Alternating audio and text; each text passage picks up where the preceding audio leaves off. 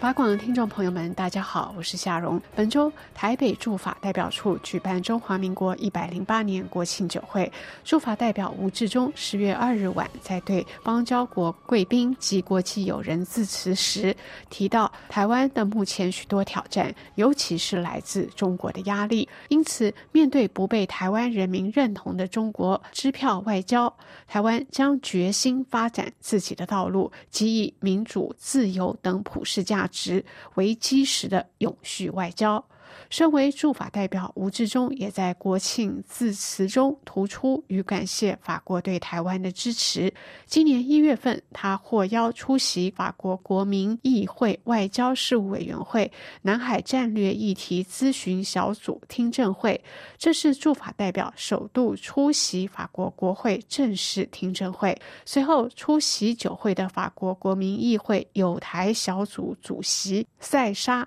李尼也在讲话中回应称，法台双方在文化、经济、生态等方面互有合作，也各有挑战。但这些领域有个共同点是自由，这是最重要的基石。人人都渴望拥有更多自由、更多平等以及更多博爱。他进一步强调，有人认为普世价值是西方人的价值，又说华人世界有其他的价值，未必是民主制度。然而，台湾推推翻了这种说法，自由民主是普世价值。现在香港也发生了。另外，他相信，在他有生之年，中国大陆也会顺应这股自由民主的浪潮。酒会结束后，驻法代表吴志忠受访时阐述了台湾外交工作的内涵。他说：“第一个概念要先厘清的，因为大家尤其在台湾，常常会把外交等于邦交。”就做一个等号，但我还是要再强调一遍，台湾的外交应该这样讲，就是说邦交只是台湾的外交的一部分，要不然我这个驻法国大使在这边做什么？如果是等于邦交，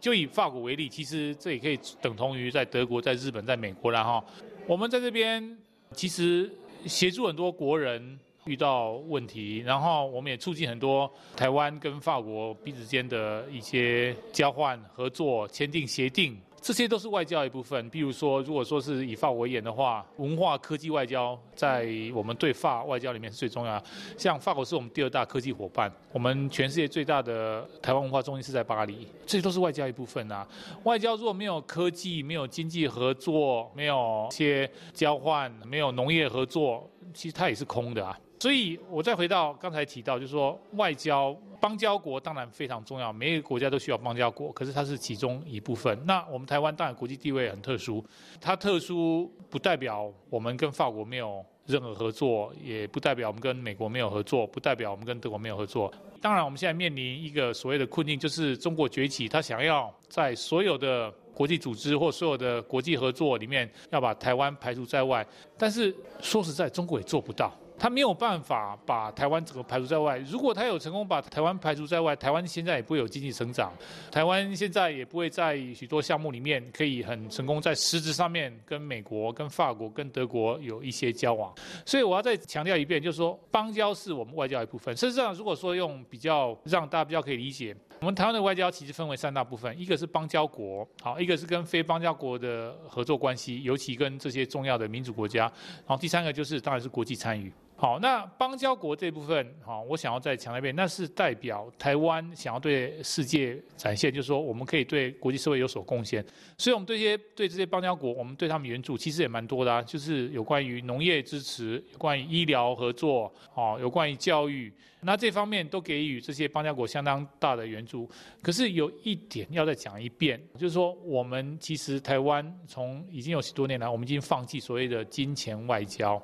我们可以想象，如果某一个邦交国今天假设我们员外呃一千万美金，我随便这样讲一个数字，然后突然跟我们要三千万，我们同意给了，请问我们外交部如何跟国会交代，跟我们的立法院交代？请问我们的外交部如何跟人民交代？如果这笔钱只是拿给某一个邦交国作为他选举费用，或者说他总统的个人消费，这个通不过嘛？所以我们现在已经决定走一条路，就是一个永续发展，就是员外所有项目都必须去透明。那这也是大部分的主流国家的员外政策之一。那些离开我们的这些邦交国，曾经是邦交国的，我们只能祝福他们未来一切顺利，因为他们同意，就是说跟中国经济所谓中国的债务外交。中国会可能给他们相当大的金钱援助，也相当大的一个援外，但是到最后他们主权都会受到，就是他们必须把主权啊，就等于要做个可能让步。好，那这个是他们的选择。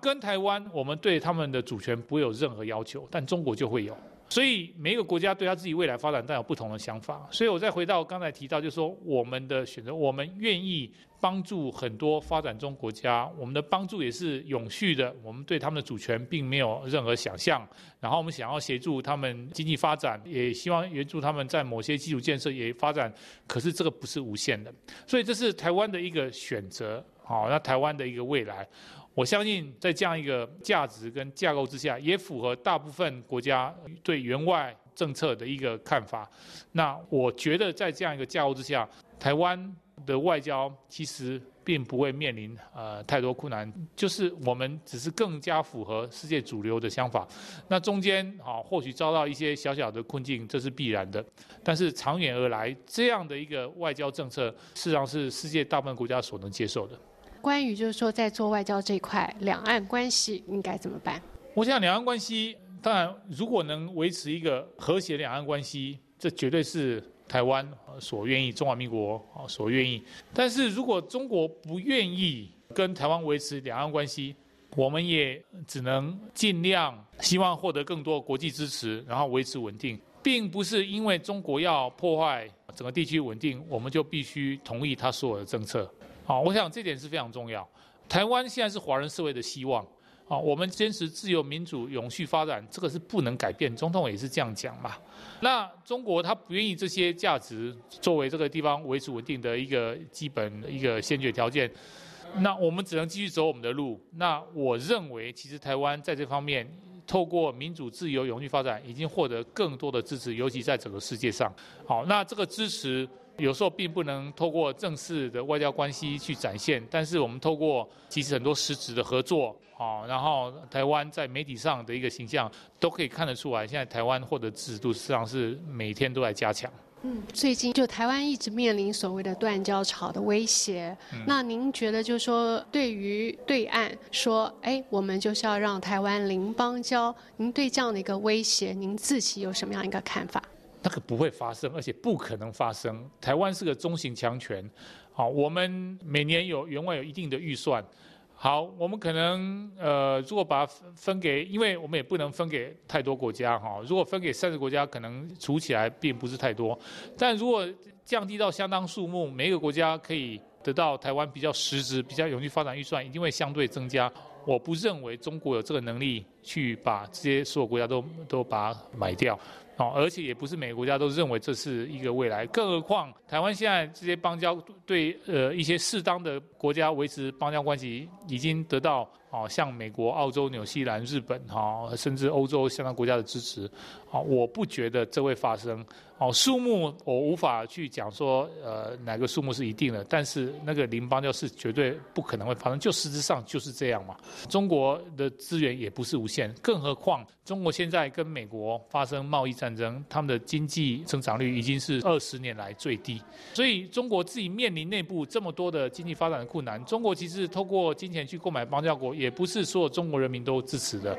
所以我相信这样的一个每次这样的一个说法，事实上是太极端，而且是不会发生的。嗯，最后就是关于最近美国参议院的外交委员会提案说台北法案吗？那您觉得就是台北法案，它一旦通过签署之后生效之后？会给台湾的邦交或是外交上面来讲带来什么样一些实质的效应？我们当然非常欢迎台北法案的通过啊。那台北法案通过就是只是代表更加会使得美国对于呃支持台湾啊中华民国的存在会有更强化的支持。我想各位听众应该还记得，应该是一两个礼拜前，就我现在受访问，应该是一个礼拜前，我们在纽约的处长哈有进入联合国去聆听呃川普的一个演讲。所以代表其实美国的支持做相当程度的话，台湾就会有一定的地位。当然，我们不能只是依靠美国的支持。可是，台湾将自己本身的努力，在于经济发展、内政改革，好，然后普世价值的努力，